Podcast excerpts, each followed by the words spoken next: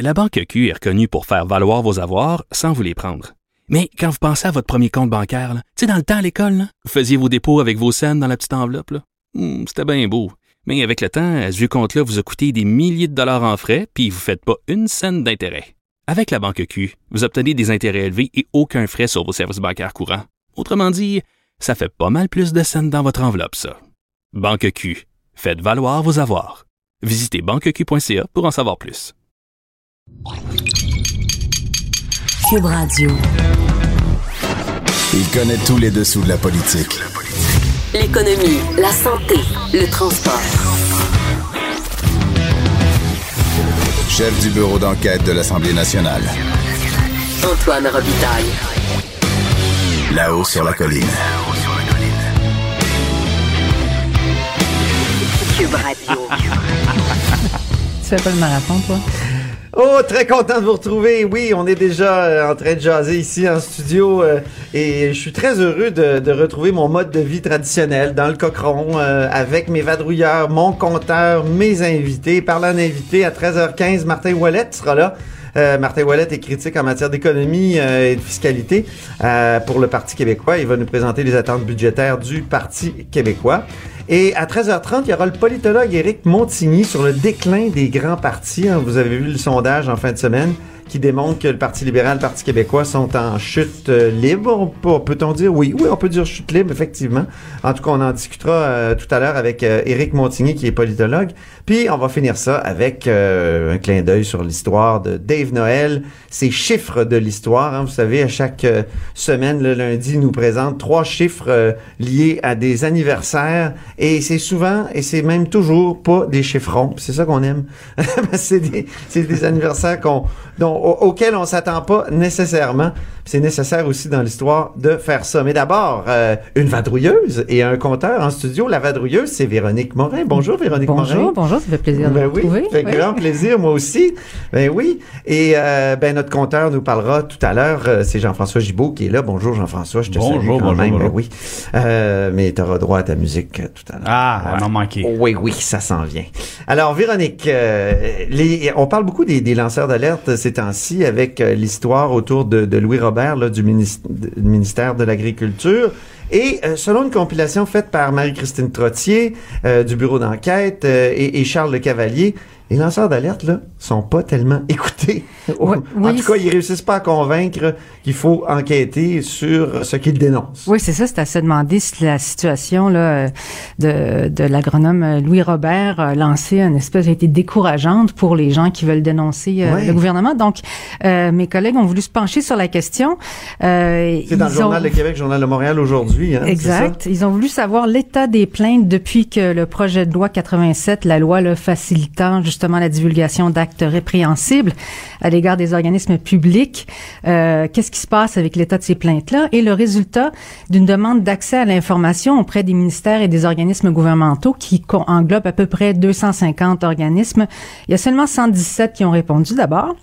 Ah, Et, OK. euh, Donc, euh, c'est pas tous les, les ministères et organismes qui, qui ont accepté de répondu. répondre à la question C'est ça. combien de plaintes euh, ont exact. été déposées? OK. Et des 117 ministères et organismes qui ont répondu, ils ont rapporté qu'entre 2017 et 2018, il, a- il y avait eu uniquement 49 divulgations qui avaient été reçues, ce qui semble vraiment peu. Et En même non temps, c'est compréhensible. Hein? C'est dénoncer sûr. quoi? Quand, quand on est dans un appareil euh, d'administration publique, euh, Ouais, mais la loi devait justement encourager ça puis les protéger. Oui, hein? Alors, des 49, uniquement 6 ont été jugés fondés. oh, Et ça, c'est ce que nos collègues ont découvert. À titre d'exemple, il y a eu huit divulgations euh, qui ciblaient le ministère de l'Économie eh oui. et elles ont été toutes rejetées. Alors, les fonctionnaires dénonçaient dans ces huit, euh, dans ces huit-là, encore fascinant. ils dénonçaient un manquement grave Ben aux oui. normes d'éthique, euh, un cas grave de mauvaise gestion, et il y a même le fait d'ordonner ou de conseiller une personne de commettre un acte répréhensible. Ah, Alors, il faut savoir comment ça fonctionne. Oui, oui, hein? oui, oui, oui, Euh, présente-nous les, ça, oui. les plaintes sont d'abord déposées à une personne du ministère ou de l'organisme qui est désigné par le ministère et l'organisme. Euh, alors, supposément pour faciliter le traitement de la demande, étant donné qu'il est au courant des dossiers du ministère et de l'organisme, avant que cette plainte-là n'arrive au bureau du protecteur de la protectrice du citoyen. Oui. Alors, c'est justement là, à cette étape, que la grande majorité des plaintes sont rejetées. Ça bloque avant d'arriver chez le protecteur du citoyen Exact. ou la protectrice? Ça, ça bloque au niveau du... Ça, ça euh, monte même euh, pas euh, chez je- la protectrice. Et C'est ça. Alors, il y a évidemment beaucoup de réactions. Euh, le président du syndicat professionnel du gouvernement, Richard Perron, dit que ça me surprend pas. Euh, il dit que le problème, c'est le système qui a été mis en place justement par la loi en 2017 avec euh, et, et donc il aimerait lui voir directement que les plaintes aillent directement à la protectrice du citoyen. Même constat du côté de Québec solidaire. Et du côté du PQ, on va un peu plus loin. On demande même un audit qui concernerait les plaintes rejetées de la part de la protectrice du citoyen, du, du côté du Conseil du Trésor.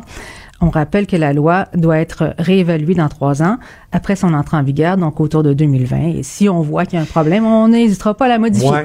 Moi, j'ai une autre proposition. Il y a le bureau d'enquête du Journal de Montréal, Journal de Je Québec. pense qu'ils sont dessus. Oh, je pense qu'on pourrait, euh, on pourrait très bien recevoir ces demandes. Et là, s'il y a des lanceurs d'alerte qui sont frustrés, Mm. euh, à l'écoute, Mm-hmm. je vous dis là, nous, on est preneurs, on a un système aussi. C'est même pas une blague que je fais. euh, on a un système euh, euh, qui s'intitule euh, Dossier secret sur euh, sur le, site du Journal de Montréal, Journal de Québec. Vous cliquez là-dessus, vous, vous voyez il une procédure et c'est sûr qu'on va protéger votre identité. Donc, je vous encourage vraiment, les lanceurs d'alerte, à nous informer. On est un service public, finalement. Hum. on est Donc, on a, de service on- public. oui, on n'a pas fini d'entendre parler de ce dossier-là. non, non. Mais merci de nous l'avoir présenté, en tout cas, Véronique. Ça me fait plaisir. Puis merci pour cette euh, première euh, présence à la hausse sur la colline. Je- Je sais pas si t'es venu la semaine passée, alors que, d'ailleurs, je veux le remercier. Jean-François Gibault était là, puis euh, il, il- il m'a euh, il m'a remplacé dignement. Euh, Ben oui. Ah oui, des entrevues euh, parfois serrées. Parfois Et- serré, euh, pas- des, des- Eh, des- mais- des trucs très informatifs. On a même parlé de santé, puis euh, d'homéopathie. euh, Oui. euh, plein d'une belle semaine. ah oui, vraiment. Une belle semaine. non Vraiment, plus, c'est pas fini l'homéopathie. On va en reparler encore. Non, c'est pas fini. que, ouais, Ah, il faut revenir sur l'homéopathie. Il faut, faut que tu rappelles. Rappelle ça, que- l'entrevue que tu as faite euh, Ben vendredi. oui, en fait, il y a un- à l'université McGill un, un- un centre, donc des scientifiques qui se consacrent à la vulgarisation et à l'information du public sur des l'efficacité réelle de, de produits qui sont pas, euh, dont l'efficacité n'est pas démontrée. Ouais. Et l'exemple évidemment le, le- le plus évident, c'est tous les produits homéopathiques vendus en pharmacie. Ben et oui. là, qu'est-ce qui arrive quand on retrouve des produits homéopathiques au milieu des médicaments? Qu'est-ce qui arrive quand le pharmacien lui-même, avec son sarrau blanc et, et de, de- avec tout là, ce que ça impose là, de son savoir, nous dit, ben oui, ça peut soigner la grippe, ça. Et ben pourtant, ce que les scientifiques nous disent, c'est qu'il n'y en a pas de démonstration scientifique que dans une petite fiole de produits homéopathiques, essentiellement, il y a quoi? Il y a de l'eau puis il y a du sucre. Et quand la facture, c'est plusieurs dizaines de dollars, supposément, pour vous soigner, ben, il y a un problème. Et avec un, un- un petit travail de recherche que Véronique faisait, entre autres, même Santé Canada est un peu pris là-dedans, parce que Santé Canada veut protéger la santé des gens. Donc, ils peuvent nous certifier qu'il n'y a rien de dommageable pour votre santé dans le petit tube. Mais le problème, c'est qu'il n'y a rien de bon non plus. Alors, On sait que. Est-ce que c'est pas Infoman qui avait essayé de se suicider au, euh, à l'oxycococcinum? Ouais. Mais je veux dire, il n'y a aucun danger, là. Tu peux en prendre des. ah, il n'y a, aucun problème. Et, euh, tu peux en mettre dans tes céréales, Puis je voyais même, on, on parlait de, de suite ce matin. Ce matin, euh, Oui. c'est CBC qui nous disait que concernant les produits homéopathiques dont la prétention est d'être un substitut au vaccin, que là, il y aurait une réévaluation du côté de Ah, ben Santé, là, là. Santé Canada, parce qu'on en a parlé aussi du mouvement anti-vaccin. Ils veulent Alors- profiter du mouvement anti-vaccin. Ah, Les maudits. euh, Excuse-moi, là, mais. Comme on dit, une pièce, c'est une pièce. hein, Aïe, c'est aïe, ça. aïe. Bon, maintenant, on va écouter ta musique parce que ça va être la partie compteur de Jean-François Gibault.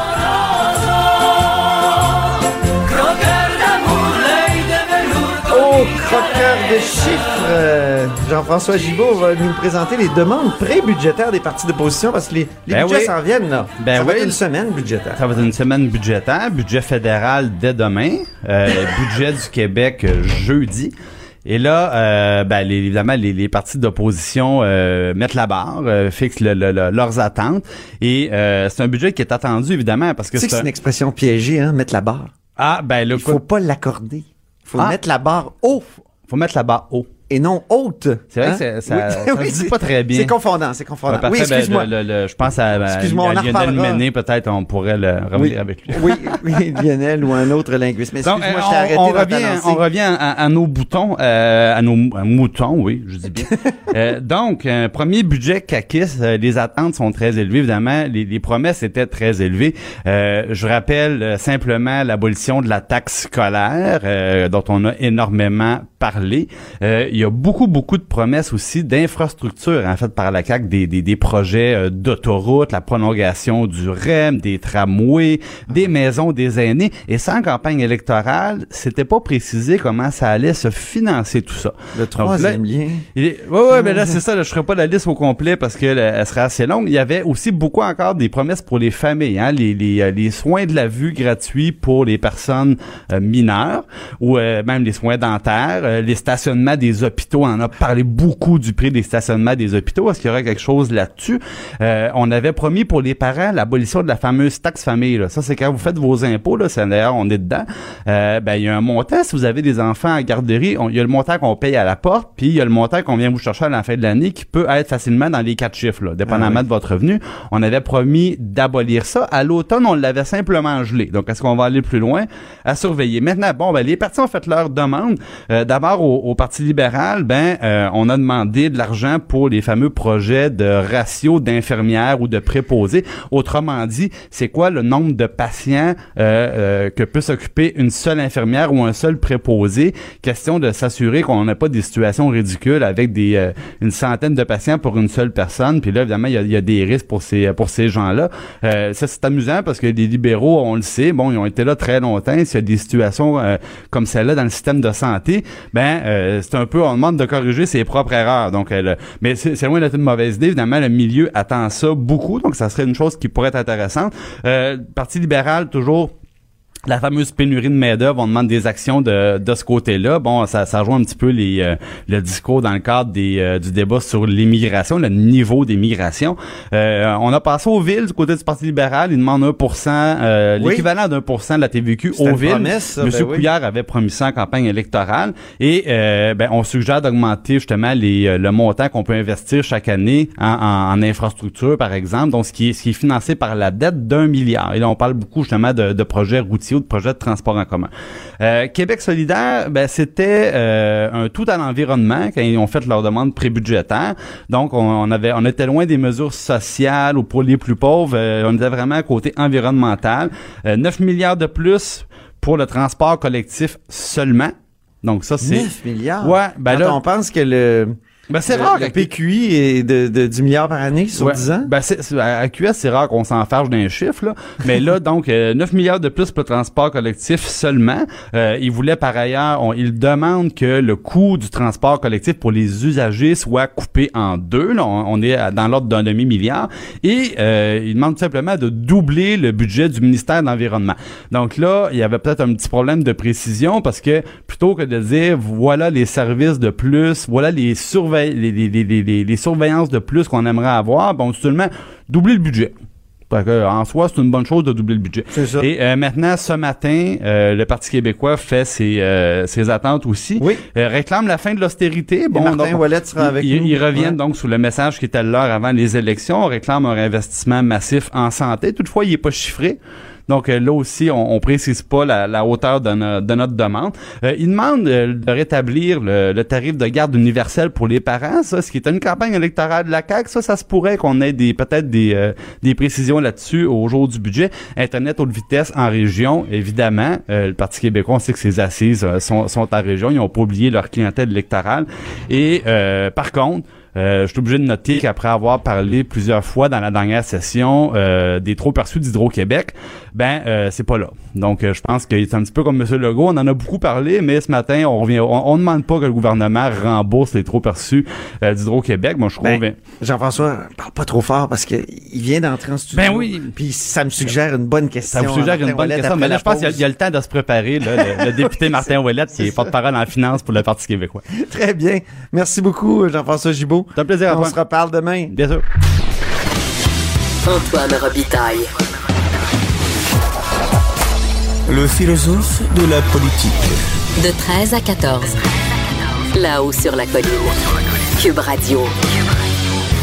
Eh bien, le philosophe de la politique a la chance d'avoir avec lui Martin Ouellet, député péquiste de René Lévesque. Bonjour. Bonjour. Et leader parlementaire, quand Oui, même. entre Et autres. Qui rentre de deux semaines de, de est-ce qu'on appelle ça congé? Non, relâche. Euh, relâche un peu, oui, avec les enfants, mais Oui. surtout travaille en circonscription auprès de nos citoyens et citoyennes. oui. Oui, oui. Bon, alors comment va le, le comté de René Lévesque? Il va bien, il va bien. Oui. La petite famille va bien. On fait face à de nombreux défis. Euh, mes élus sont à l'Assemblée nationale la semaine prochaine pour rencontrer plein de ministres caquistes avec euh, des projets, des, des projets J'ai vu d'affaires. votre comté. Oui, oui, effectivement, des projets d'affaires qu'on veut voir euh, avancer et aussi des, des, des investissements qu'on voudrait voir arriver aussi pour euh, nos infrastructures.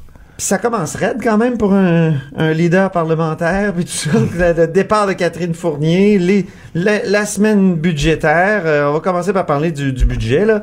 Euh, donc, euh, vous dites là qu'il faut rompre avec euh, l'austérité.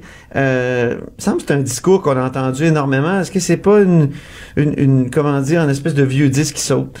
Non, euh, vraiment pas. On sait de quelle façon la- les libéraux ont été capables de, de- grossir leur cagnotte électorale en jouant au yo-yo avec les budgets et en mettant de l'argent en dessous des coûts de système, donc ce que ça coûtait pour s'assurer des services aux citoyens et citoyennes.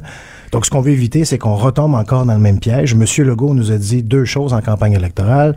Il y aura des baisses d'impôts et il y aura un investissement dans les services. On a toujours cru que c'était difficile de faire les deux à l'intensité qu'il le voulait.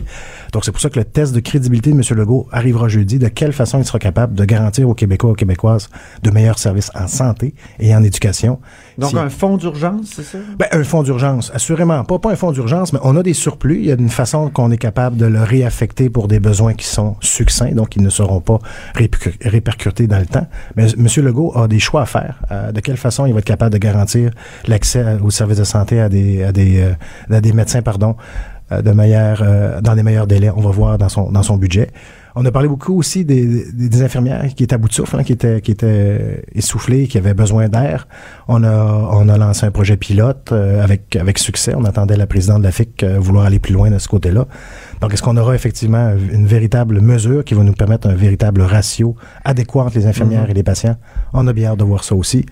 Donc, euh, Concernant les, euh, Oui. les surplus d'Hydro-Québec, euh, Oui. pas, pas les surplus, mais les trop perçus. les trop perçus, oui. Euh, tout à l'heure, Jean-François Gibault nous disait que c'était pas dans le communiqué Non, euh, du Parti québécois, mais vous en avez parlé en conférence de presse. Vous, que, que préconisez-vous là, pour les trop perçus d'Hydro-Québec? Est-ce que c- si on rembourse, est-ce que ça sera pas trop lourd? Est-ce qu'on n'ira pas chercher une trop grande partie des, euh, des surplus? Monsieur Legault a, a fait le choix de donner euh, des congés de taxes euh, scolaires à des gens qui en avaient pas besoin. hein. Dans un grand quotidien de Montréal ce matin, on apprenait que c'est encore une fois les grands propriétaires, les riches propriétaires qui vont mettre de l'argent dans leur poche, alors que ceux et celles qui sont locataires n'enverront pas un traître sous. Ah. Donc ça, c'est son choix. Mais il aurait pu effectivement prendre le choix de, de rembourser ce trop-perçu-là euh, à tous les contribuables. Et comme on a un surplus qui sera non récurrent, M. Robitaille, mais ça serait combien, rembourser les trop perçus d'Hydro-Québec? ça peut représenter dans certains cas autour d'un milliard, un milliard trois cent mille. Hey, c'est une, grosse cagnotte, ça. Oui, mais quand on remet ça sur chacun des Québécois et des Québécoises, ça peut représenter aux alentours de 350 à 400 dollars par contribuable. Donc, pourquoi ne pas le faire maintenant, puisqu'on a effectivement un surplus budgétaire qui a été causé, effectivement, par des, des, des- des- je vous dirais, des coupures dans l'ensemble des services.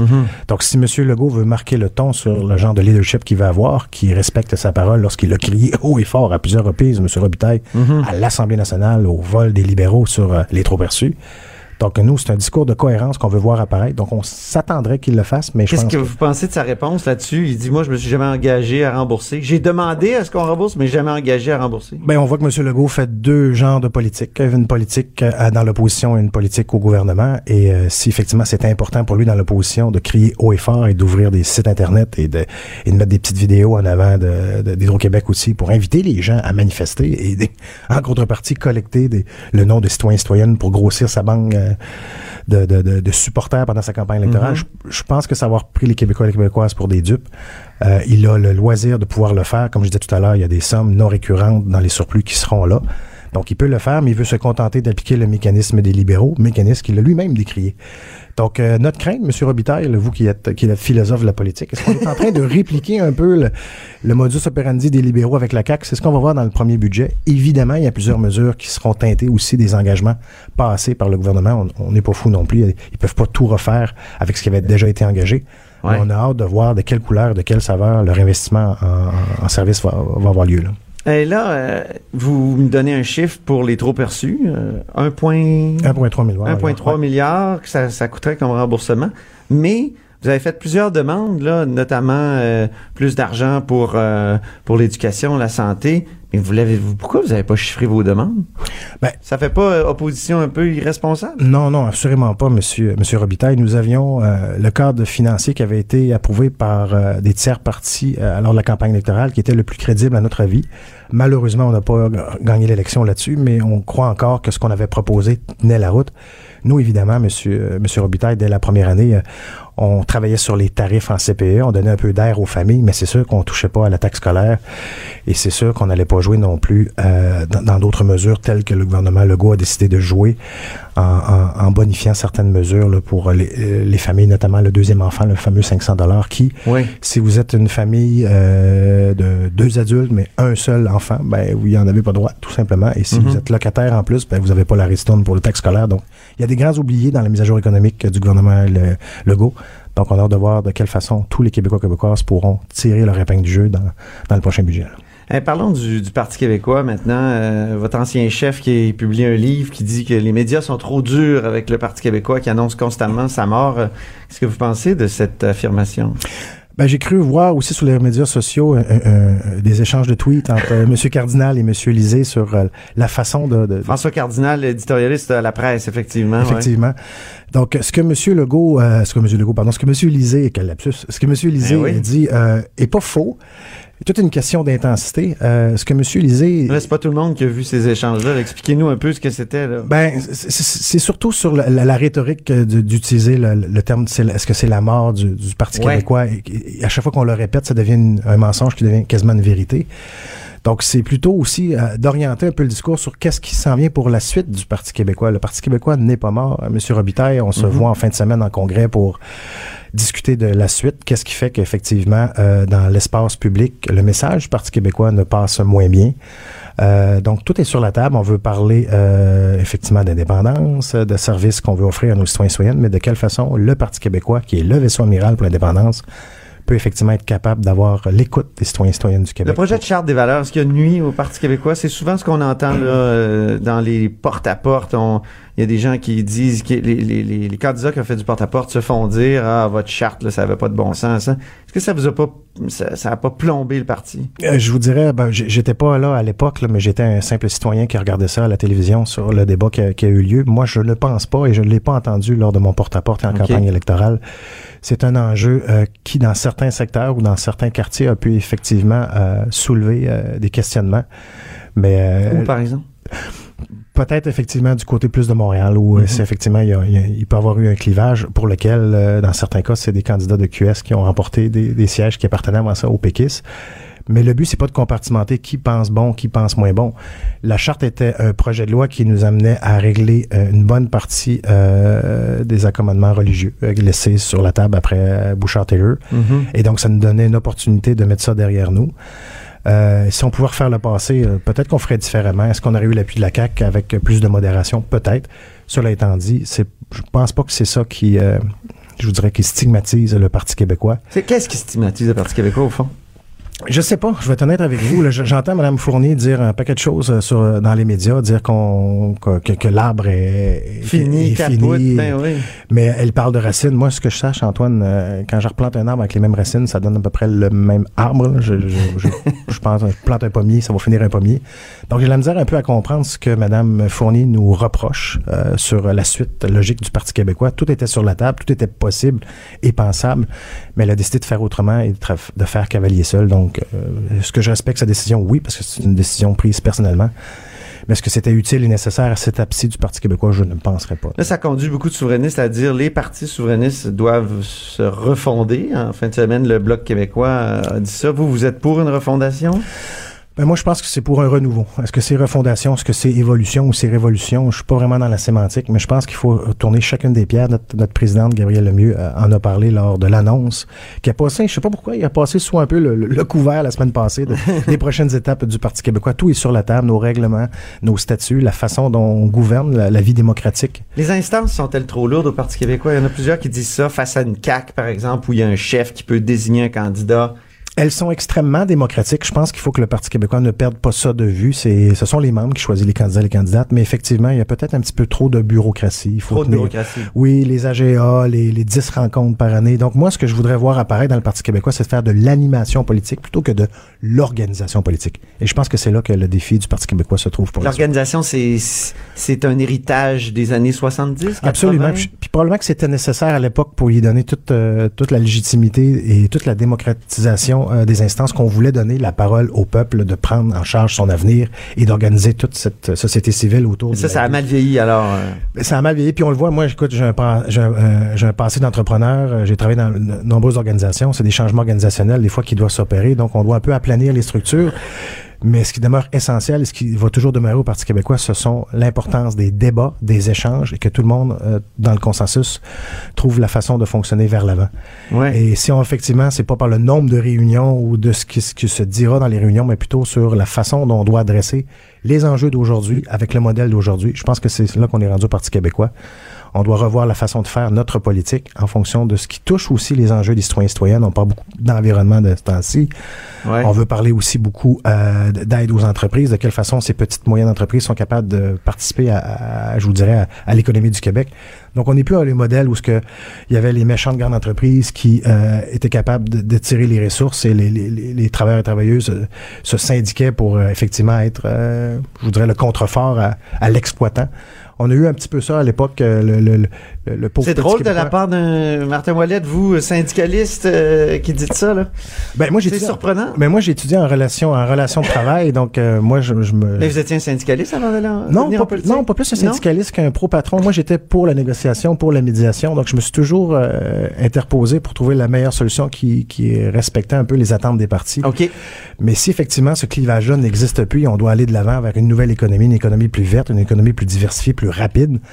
Ben effectivement, il faut que le discours du Parti québécois soit aussi au diapason de ce que la nouvelle économie nous commande aussi. Est-ce qu'il faut changer le nom du parti? On sait que Jean-Martin Hassan a proposé ça. Quand on dit que tout est sur la table, ben on déduit que le nom euh, est, est- est- est sur la table aussi. Et Ben, changer le nom du parti, êtes-vous favorable à ça, vous, Je suis pas Ouellet? contre. Je, euh, je- suis pas contre de, de ça, mais je suis prêt à entendre aussi tous ceux et celles qui, qui veulent débattre à ce sujet, est-ce qu'on doit changer le nom ou pas. Moi, j'ai envie d'entendre. On s'est parlé beaucoup euh, depuis les dernières semaines sur ce qui pouvait euh, se passer à la suite euh, de la défaite du 1er octobre. Mais pardon, on n'a pas eu l'oc- l'occasion de tout se mettre ensemble et de réfléchir à la suite. Alors j'ai hâte d'entendre un militant de Beauharnois, un militant Mhm. de Sanguinet. Qu'est-ce qu'il pense de la suite du Parti québécois? Parce que moi, j'ai ma... Mais le nom, le nom? Si Le on nom. change, ça, ça pourrait être quoi, Martin Ouellet? si on change juste le nom, puis on change pas la- les fondements même de notre structure et la façon dont on doit faire de la politique, je pense qu'on rate tout simplement le bateau. Est-ce que ça peut être le nouveau Parti québécois? Ah, le nouveau, on ajouterait le nouveau. Ça peut être... Il y a après tout le nouveau Parti démocratique qui est Ouais. nouveau depuis 1963. C'est ça, c'est ça. Donc, c'est juste du marketing. Et c'est pour ça que j'accroche un petit peu moins sur ce que Mme Fournier semble dire que la marque est détruite ou quasiment euh, mise à mort. Est-ce que c'est la marque? Non, ce sont les idées qui doivent porter à Mhm. travers le temps et de quelle façon on doit porter ces idées-là et avec qui on veut le faire? C'est ce qu'on va se dire euh, justement à Trois-Rivières en fin de semaine. OK, donc une position sur le nom, euh, si je comprends bien, c'est... faut S'il n'y a pas de changement sous-jacent, ça sert à rien de changer le nom. Non, c'est- ce n'est que du marketing et je pense que les gens s'attendent à plus que du marketing en politique. Ouais, souvent c'est ce qu'on leur donne. hein. Oui. Bon, C'est OK. à nous de faire différent. Merci beaucoup, euh, Martin Ouellet, pour cette conversation. euh, donc, député péquiste de René Lévesque et leader parlementaire. Bonjour. Merci, M. Au Robitaille. revoir. De 13 à 14. Là-haut sur la colline. La politique autrement dite. Cube Radio. On va rejoindre tout de suite euh, en studio à Montréal Éric Montigny. Bonjour Éric. Bonjour Antoine. Éric est professeur au département de sciences politiques de l'Université Laval. Qui, il est aussi auteur de Leadership et militantisme au Parti québécois de l'évêque Alizé. C'est une édition revue et augmentée publiée récemment. Quand exactement déjà, Éric? En novembre dernier. Donc, presses l'élection. de l'Université Laval, tout de suite après l'élection. Ça tombait bien, mettons. Ah oui, tout à fait. Et euh, encore plus, après le sondage de la fin de semaine, le Parti québécois est à 15% Le Parti libéral du Québec est à 10% chez les francophones. On constate une sorte de déclin des vieux partis. Ouais. Euh, comment comment tu, tu, tu, tu observes ça, Éric? ben, ça nous rappelle que c'était pas une élection ordinaire, l'élection d'automne passé. C'est une élection qu'on peut appeler en sciences politiques de réalignement, c'est-à-dire qu'on change de façon importante les forces des partis politiques en présence, euh, ou des nouveaux partis, ou des, des partis plus récents euh, deviennent des partis plus majeurs et des partis qui existe depuis plusieurs années, mais se voit relégué à un nouveau statut. Et c'est ce qu'on a vu le 1er octobre, comme changement dans le système partisan québécois. Oui. Mais habituellement, il y a, si, si on, on retrouve la théorie de Vincent Lemieux. Ah, tout à fait. Vincent Lemieux, donc, qui était politologue au même département euh, où tu enseignes.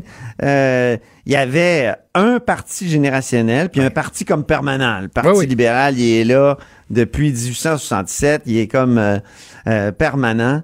Euh, et, et il y a toujours un parti générationnel qui gravite, qui, qui provient souvent de la cuisse du Parti libéral. Ah, tout à fait. pensons à l'Action libérale nationale. Tout mais à fait. pensons À la euh, DQ. aussi à la DQ, ben oui. Tout à fait. Euh, donc, euh, euh, et, et- mais là, on dirait que les deux grands partis sont, sont affectés. On dirait que la théorie de, de le mieux, c'est, appliqué, la, la, la, la prédiction, mais avec la différence que même le parti, disons, de, de pouvoir traditionnel est aussi affecté. Comment on, on peut expliquer ça? Ben, il y a plusieurs, plusieurs facteurs. D'abord, la, la- la vie politique québécoise depuis, depuis 50 ans a été beaucoup conditionnée sur l'axe oui-non. Est-ce qu'on est pour ou contre l'indépendance? Et je dirais que ça nourrissait un peu le Parti libéral, mais aussi le Parti québécois, qui se nourrissait de ce clivage-là, oui-non à l'indépendance. Donc, il y avait comme deux grandes équipes sur cet enjeu-là et qui se nourrissaient mutuellement. C'était des frères ennemis, si on veut. Euh, mais là, si on enlève le clivage oui-non, ce qui est apparu euh, graduellement depuis quelques scrutins, ben, c'est un nouvel environnement politique complet qui apparaît.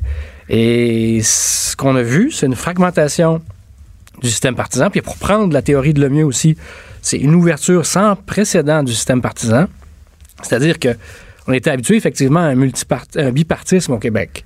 Et là, ce qu'on a vu s'installer graduellement à partir de 2003, où là, le système partisan s'est ouvert, c'est euh, un multipartisme qui s'est installé.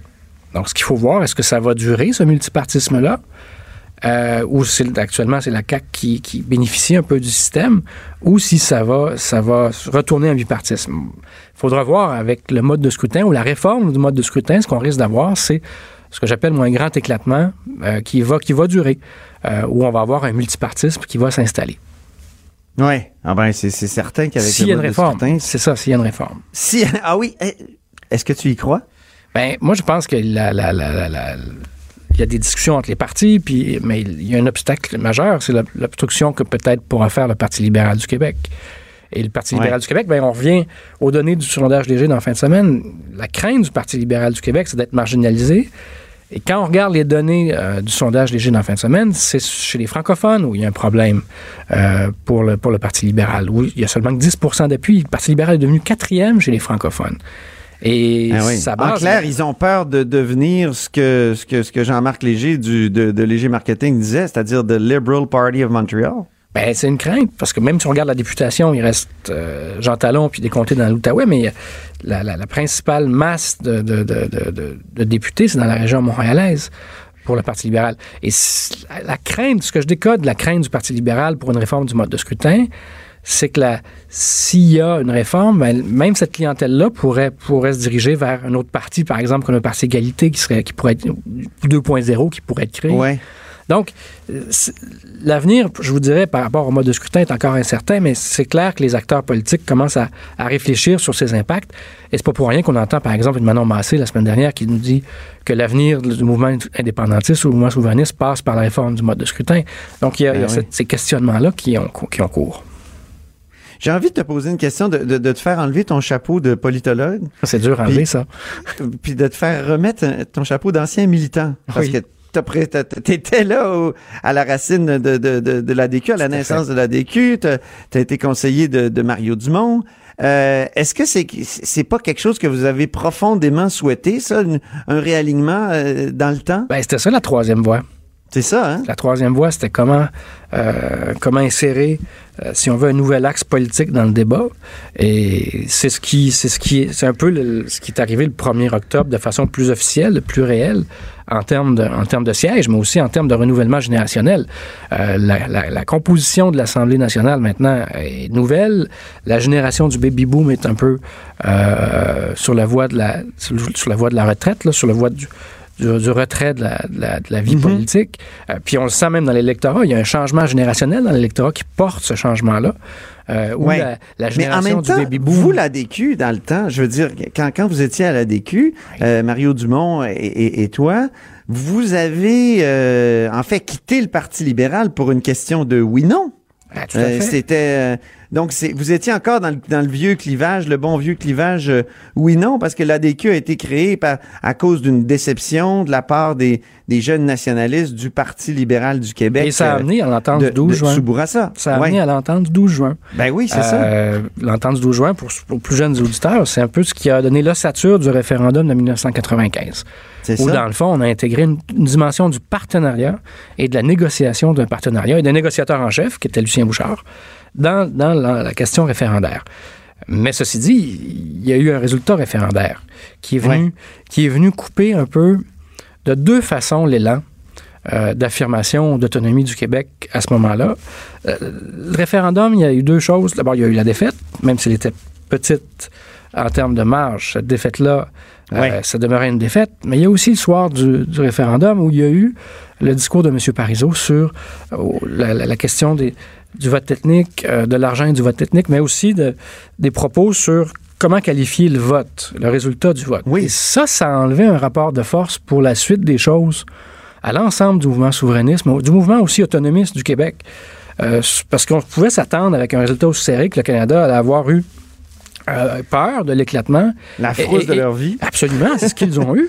Euh, mais le, le soir de la, la- la- défaite, le discours de M. Parizeau est venu contribuer, si on veut, à- au contraire, à les dédouaner, à se dire que finalement, le mouvement euh, avait, avait des problèmes et, euh, et ça a enlevé un peu le rapport de force du Québec. Ben Et oui, dans un, et dans ça un placé- texte, euh, un avenir incertain, euh, le 17 mars 2019 dans, dans la presse plus, euh, tu places quasiment là le, le, le début du déclin du Parti québécois, Ben, cette, déclaration malheureuse de Jacques Parizeau. C'est que le PQ, après ça, doit être sur la défensive sur ces enjeux euh, fondamentaux que, que sont la quête de la dépendance. Donc, il va être sur la Ouais. défensive. On va l'avoir vu avec M. Bouchard qui cherche des conditions gagnantes et qui ne les voit pas. Euh, mais aussi sur toutes les questions identitaires. Euh, donc, on va avoir un André Boisclair qui va être très sur la défensive pendant la crise des accommodements raisonnables, qui se fait doubler même par la DQ à ce moment-là. Et après, une Louise Baudouin euh, et un Parti québécois qui se dit jamais plus on se fera dépasser sur les questions identitaires et qui y va à fond avec un discours sur le nous. Euh, donc, on sent un Parti québécois après ça, après, après cet épisode-là, qui est, qui est débalancé, qui est soit sur la défensive, soit de la misère à, à, à- à trouver une position de compromis euh, sur ces enjeux-là. Euh, Donc, ça, ça, ça marque l'évolution du Parti québécois. Puis, dans les réflexions que le PQ a à avoir, je pense que ça en fait partie. Ah oui. Euh, tout à l'heure, je posais la question à, à Martin Ouellette, qui est leader euh, du Parti québécois ici en Chambre. Est-ce que les, les structures sont trop lourdes et, au Parti québécois? Est-ce que c'est pas un des problèmes? Et il m'a répondu que oui, effectivement. S'il y avait de la bureaucratie encore, puis on avait tellement voulu faire de ce parti un parti démocratique que c'était encore euh, difficile à gérer, puis qu'il faudrait euh, revenir à une, à une structure un peu plus simple, par exemple, par rapport à, à la CAC notamment, où c'est carrément, par exemple, le, chef qui désigne euh, Oui. des candidats. C'est, il y a quand même une grande marge. Or, dans euh, ton texte du 17 mars, euh, mars Éric, tu, tu écris, il y a, il y a- il y a une centralisation vers le chef. Donc, euh, qui croire, là? Euh, La personne qui me dit qu'il y a trop de bureaucratie ou, ou, ou- ou toi qui, qui me dit qu'il y a une centralisation? Parce que toi, tu as étudié vraiment l'évolution de la structure du Parti québécois. Ben, il, faut voir, faut voir d'où le PQ part. À l'origine, René Lévesque a perdu ses batailles. Donc, il y avait deux courants à la fondation du Parti québécois. René Lévesque, il faut le rappeler, il vient du Parti libéral. Donc, il y a une culture politique plus proche du Parti libéral où, où le chef ne veut pas emmène plus large que, que dans un Parti québécois. Et un autre courant porté par André Larocque, les participationnistes. Ah et ce- oui. et ce courant-là, c'est un courant qui s'inspire des communistes yougoslaves, du Parti communiste yougoslave. Ah bon? Ce sont les ce ce qu'on appelle les participationnistes dans le Parti québécois. Donc, ils voulaient une démocratie très, très proche de la base, très décentralisée, euh, avec beaucoup de contre-pouvoirs à l'intérieur du parti, donc très peu de marge de manœuvre pour le chef. C'est intéressant. Moi, je connaissais les, les étapistes puis les gens pour une élection fé- référendaire. Là, c'est la- la- le clivage entre participationnistes puis Électoraliste. structure légère. Oui, électoraliste. Donc, parti- Électoraliste. Ah oui, c'est Donc, ça. Lévesque était un électoraliste et euh, André Larocque un participationniste. Claude Charon était un, un- un participationniste Ah euh, oui. proche d'André Larocque.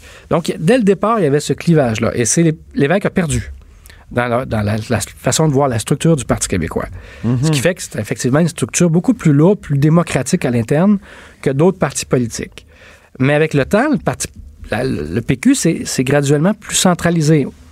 Et euh, ça a été vrai à partir euh, un peu de Lucien Bouchard, qui voulait faire des, des- un, un effort de centralisation, mais euh, ça a été surtout vrai à partir de Bernard Landry avec la saison des Ouais. idées, où il y a une réforme des statuts.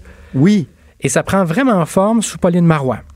Euh, Ah avec, bon, le choc un- élect- avec le choc Ça se simplifie euh, constamment. Ça se- Tout à oui, fait. Il y a une tendance lente, mais graduelle vers une plus grande centralisation.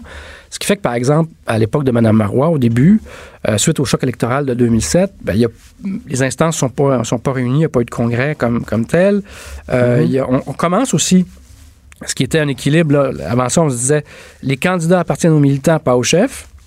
Ben, Oui. Pour la première fois, Mme Marois va imposer un, candidat dans l'Assomption. Euh, Ah oui, c'est qui déjà? C'était Scott McKay, je pense. Ah, Scott McKay, oui. Oh mon Dieu, ça Qui- avait et ça avait brassé- donné lieu à des batailles, Ben oui, la- même à point, euh, Ben oui, la littéralement, police- là, à la- point nu. Là. La police était venue dans l'Assemblée d'investiture. Vraiment, oui, les policiers avaient été convoqués, appelés en urgence pour départager les militants. C'était, c'était euh, Claude Saint-André, je pense, contre, euh, Oui. Contre Scott McKay. Donc, ça, c'est, un moment charnière dans la vie du PQ où, où là, le chef s'arro- s'arroge des pouvoirs, notamment sur la capacité, dans des conditions exceptionnelles, de nommer des candidats. Donc, il faudra voir où ça va aller euh, comme réflexion. Est-ce qu'on va, qu'on euh, recentraliser ou abolir des structures? Je pense que c'est ces réflexions-là qui vont avoir lieu en fin de semaine prochaine au Conseil national du PQ. Est-ce que Québec solidaire ressemble plus en termes d'organisation, de structure à- à- au Parti québécois des, des débuts? Beaucoup, beaucoup plus. Ah oui? Euh, plus, plus lourd, plus, euh, plus décentralisé. Euh, je vous dirais que ça va même un peu plus loin dans la mesure où on a des co-porte-parole euh, plutôt qu'un chef. Donc, il y a, il y a des Avec un chef euh, comme Jean-François Lisée a cité lors du débat, euh, Tout à fait. inconnu et qui tire les ficelles en arrière. Des... Ça nous a rappelé l'importance d'étudier le fonctionnement interne des partis politiques. Tout Ah fait. ben oui, voilà, exactement. La- leur démocratie interne. C'est bon. Est-ce que le Parti québécois va changer de nom? Selon Euh, toi? C'est dur à dire. Euh, ce qu'on comprend, c'est que tout est sur la table. Euh, mais la- la- la- les défis du Parti québécois sont importants, en particulier sur le plan financier. Euh, Ouais. ça, c'est ça, loyer, majeur. Parce que, Ouais. le- tant- tout à fait, on a lu ça dans, dans les pages du journal la semaine dernière, mais je dirais que l'enjeu différent du Parti québécois par rapport au Parti libéral, qui lui aussi a connu un revers électoral parce qu'il n'y a pas eu 15 dans, dans 39 comtés au Québec, ce qui veut dire que sur le plan financier, il y a un coût à ça, parce qu'on ne peut pas faire des remboursements, alors qu'au PQ, c'est 66 comtés où euh, on n'a pas reçu le 15 ben, Oh. La différence du Parti libéral du Québec par rapport au Parti québécois, sur le plan de sa structure financière, c'est que les libéraux euh, ont de l'immobilier. Donc, on immeuble à Montréal, on immeuble à Québec, ce qui fait que si euh, ils ont des problèmes financiers, ils peuvent toujours vendre des actifs. Ce qui n'est pas Ouais. le cas au Parti libéral, euh, au Parti québécois, pardon, où il y, a, il y a un passif déjà qui, est- qui préexistait à la, dernière campagne électorale. Oui, c'est ça. Comme dirait Félix Leclerc, ils sont locataires dans leur propre pays. Et, et on va voir, je, je présume, je présume qu'on va voir au, au Conseil national auprès des, les- en tout cas, ça va être des informations qui vont être partagées auprès des militants, la situation financière euh, du Parti québécois. Ben, ça risque d'être très intéressant. Puis, euh, on pourra te reparler peut-être la semaine prochaine après euh, le, le congrès si, euh, si tu es disponible, cher Eric. C'est toujours un plaisir, Antoine. Merci beaucoup. Au revoir. Alors, c'était Éric Montigny, euh, professeur au département de sciences politiques de l'Université Laval et auteur de leadership et militantisme au Parti québécois aux presses de l'Université Laval. Après cette très, très courte pause, on peut parler même d'une virgule sonore. C'est la chronique Les chiffres de l'histoire avec Dave Noël. De 13 à 14. Là-haut sur la colline. Eh oui, bonjour Dave Noël. Oh, pardon, ton micro n'est pas ouvert, c'est le jaune, voilà. Bonjour Dave Noël. Allô, Antoine. Ah oui, bon, prise 2, c'est bon. Alors, euh, la chronique Les chiffres de l'histoire euh, de Dave Noël, c'est tous les lundis. Euh, et Dave est historien, journaliste à la recherche au devoir, auteur de Mon calme général américain au Boréal, Oui. qui a fait l'objet de la lecture de François Legault, qui a tweeté, et je, et je, et je, je, je cite tout de suite le tweet, Dave, j'ai lu le livre de Dave Noël, Mon calme général américain. L'auteur nous raconte avec détail la bataille des plaines d'Abraham. Le sort du Canada s'est joué en 1759, quand la cour française a refusé les vaisseaux demandés par Montcalm. Est-ce Oui. que c'est un bon résumé de ton livre dans un tweet? Ben, ce qui est intéressant, c'est le choix de, de, de discuter de cet élément-là plutôt qu'un autre élément, mais c'est un sujet qui est très, très controversé. À, à quel moment on a- la guerre a été perdue? Est-ce que c'est sur les plaines d'Abraham? Est-ce que c'est en Allemagne quand la France a essayé de faire des conquêtes pour avoir des gages à échanger à la paix?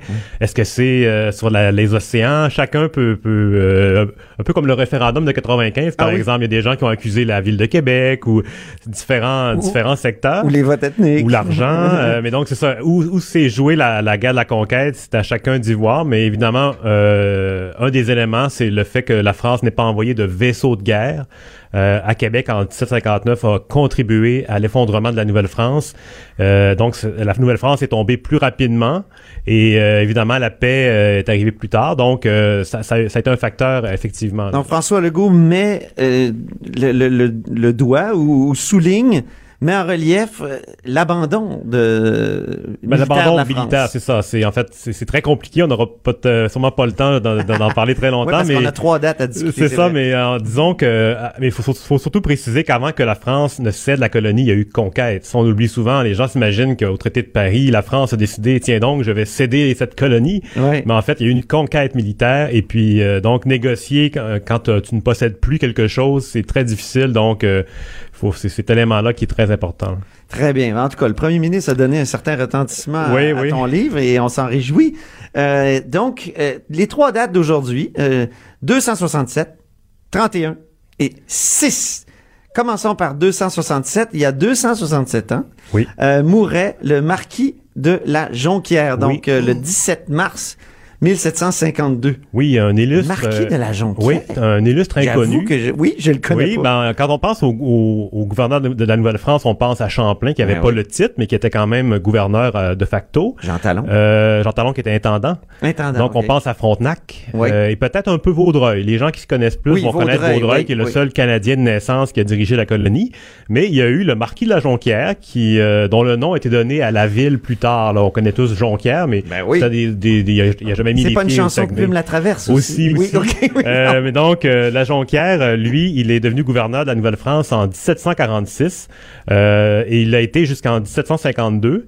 Euh, donc, lui, c'est un officier de marine. Juste euh, avant la conquête, alors. oui, mais il est même qu'il a été nommé pendant la guerre précédente, parce qu'il y a eu une, une guerre, la guerre de succession d'Autriche, qui a eu lieu dans les années 1740, et puis la guerre de la conquête qui a suivi, qui a mené à la bataille des plaines d'Abraham. C'est comme, c'est comme un peu le, le match revanche, la guerre euh, qui a suivi la, la première. Ouais, ouais. Et puis donc, euh, lui, il est nommé pendant cette guerre-là, en 1746, et il est même capturé. Donc, il, il met du temps à arriver à Québec. Euh, il est nommé en 1746, mais il n'arrive à Québec qu'en 1749. Non. Donc, euh, son mandat est encore plus court. Et puis, entre-temps, ben, l'intérim est assuré par un gouverneur intérimaire, euh, donc euh, euh, le monsieur de la Galissonnière. De la Galissonière. Oui, qui, qui est... Est-ce que c'est quelque part dans notre topographie, ça? Euh, oui, oui, il a, il a- il a été honoré à plusieurs endroits. D'ailleurs, il y a Ah des oui. quartiers, euh, souvent de banlieue, où on honore, on honore en groupe les, les, les gouverneurs ou les, les chanteurs, où il y a souvent des quartiers comme ça qui font en sorte qu'on a des, ces noms-là qui sont un peu partout. Ah, mais donc, la Jonquière, c'est quelqu'un de... C'est ça, qui a pas eu le temps de laisser sa marque, mais euh, disons qu'il a un passé mi- militaire vraiment intéressant. Il a combattu un peu partout à Constantinople, euh, au Levant. Euh, il a fait la... Il a pillé Rio de Janeiro. Euh, il est allé à Barcelone. et Incroyable. il a même commandé une galère dans la Méditerranée qui s'appelle le Thon. Le Et puis, le, oui, ce navire-là, euh, d'ailleurs, il avait été capturé avec ce, avec le thon, à l'intérieur, à, à bord du thon. Ah, et puis lui, c'est ça. Donc, il a même combattu les pirates euh, dans les Antilles. Il a une vie vraiment intéressante et ça ferait un- une Ça bonne ferait- biographie. Ben oui, hein? Tout à fait. Et, euh, Intéressons-nous au marquis de la Jonquière. oui, oui, un appel à tous. Si quelqu'un, Ben oui, un jeune historien, un jeune historien. cherche un sujet de recherche, y a- y a- Ça pourrait être un beau cas pour Dave Noël pour un prochain livre. on en reparlera. mais donc, mais lui, pour faire une histoire courte, vu que le temps file, Oui. donc son, son mandat à, à Québec n'est pas très long. Il a, il a de 49 à 52. Il décède d'une maladie. Et puis, il est, euh, il est pas très loin d'ici. En fait, il est enterré sous la cathédrale actuelle. Ah bon? Il est avec euh, Frontenac, Calière et euh, Vaudreuil le premier, le père. Donc c'est, mais il est dans un- une espèce de, une espèce de fosse commune, Ah, une- ossuaire. Il a été perdu en fait. Il est, on sait qu'il est là, mais on sait pas où exactement. Mais les os du marquis de la Jonquière ne sont pas très loin de, de nos bureaux. Ah ben c'est intéressant. oui, voilà. Alors, mort de Marquis de la Jonquière, il y a 267 ans. Très intéressant de découvrir ce personnage. Il y a 31 ans. Oh oh! Oui. 31 ans. Deuxième euh, date, euh, 19 mars 1988. Alors, on est très, très proche d'ici, là. Oui, oui. Donc, euh, Un 31 grand- ans. grand Qu'est-ce qui est arrivé le 19 mars Bon, 1988? euh, Jacques Dave? Parizeau devient chef euh, du Parti québécois. D'ailleurs, euh, la, la date suivante, c'est un peu relié aussi. Euh, donc là, on s'en- en ce moment, on s'approche vers des, des courses à la chefferie, au PQ, au Parti libéral. Mais à l'époque, euh, donc, c'est le Parti québécois qui était dirigé par euh, Pierre-Marc Johnson, donc qui avait succédé à, à René Lévesque. Et puis lui, euh, il était très contesté parce qu'il euh, il appliquait ce qu'on appelait l'affirmation nationale. Donc, c'était l'époque du beau risque qui avait été lancé par René Lévesque. Et puis, euh, donc, mais du temps de René Lévesque, du moment quand il était premier ministre, il y avait eu beaucoup de ministres qui avaient démissionné à cause de ça, dont Jacques Parizeau. Ouais. En 84, il pouvait pas tolérer ça, donc il s'était retiré. Et puis donc, euh, Pierre-Marc Johnson était devenu euh, premier ministre euh, sans, sans, sans être élu, mais rapidement, après 70 jours au pouvoir, il s'est retrouvé en élection puisque le délai était arrivé. Et il a été, il a été battu par Robert Bourassa. Et puis là, le PQ est réduit à une vingtaine de députés. Et euh, donc, il se met à faire, euh, à continuer vraiment sa dans une politique. crise Ouais, une existentielle. grande crise. Ils ont même Et là, lancé... tout d'un coup, oui, ils ont même lancé l'opération Grande- Grandes Oreilles, Ah, qui fait sourire. Grandes Oreilles. Donc, ouais, grandes oreilles dans le sens, on va aller à l'écoute de la population. Oui, oui, je me souviens et donc, c'était, ça avait été assez. C'était pas le meilleur nom de tournée, surtout que c'était l'époque de Rock et Belles Oreilles. Je, Ah je, oui. je, je comprends pas le, le- le choix. vrai, Euh, mais donc, Ben, euh, c'était peut-être un clin d'œil. un clin d'œil. Ouais. Mais un lui- truc mar- marketing. le, le point tournant, c'est la mort de René, de René Lévesque en Ah, c'est 87. fascinant. Moi, je m'en souviens très bien. C'est hein. ça, tu pourrais même témoigner. Il, se trouve à Paris. Et puis, il tarde à revenir, et il ne revient pas immédiatement, et puis là, ça paraît très mal, et euh, donc ça contribue à sa chute, euh, même qu'il a quitté, je- il a annoncé qu'il quittait euh, cinq jours plus tard, je Puis. Michel Ouais. David interview Gérald, voyons, le, le député poète, Godin, Godin, Gérald ouais. Godin. Et euh, il faut écouter. il Faudrait. J'aimerais ça mettre Michel David Ouais. sur la ligne là, parce que quand il raconte cette anecdote-là, c'est incroyable, c'est très intéressant. Oui, oui. Et là, euh, tout le monde réclame le retour de, De de Parizeau. Jacques Parizeau au Oui. PQ et comme chef. Et comme chef, et donc avec lui le retour de, de l'indépendance à l'avant-plan. Ouais. Et puis donc euh, ce qu'il accepte de faire, donc euh, à ce moment-là, Il est couronné sans, sans, ouais, il est couronné chef du PQ sans, sans euh, adversaire en fait. C'est ça. C'était une. parce qu'il y avait eu une course avant. Oh mon Dieu, la trame. Rapidement, Oui, il y a six ans, qu'est-ce qui s'est passé? Il y a six ans, 17 Philippe Couillard 2013. était élu à la tête du Parti libéral du Québec Ah, dans une Dieu. rare course au Parti libéral. Oui. Ça faisait 30 ans que c'était pas arrivé avant ça. Donc, il avait emporté avec 58 des voix contre Pierre Moreau qui avait eu, obtenu 22% et qui ne le sera pas dans la prochaine course. Il nous l'a annoncé. Et Raymond Bachand qui avait obtenu 19% Donc, euh, une course qui avait été euh, qualifiée d'assez terne. Et puis, euh, donc, euh, Il nous reste n'a 30 pas beaucoup secondes. marqué l'histoire. Je te remercie beaucoup. Merci. C'est tout pour nous à la haut sur la colline. C'était Dave Noël, donc euh, historien. Cube Radio.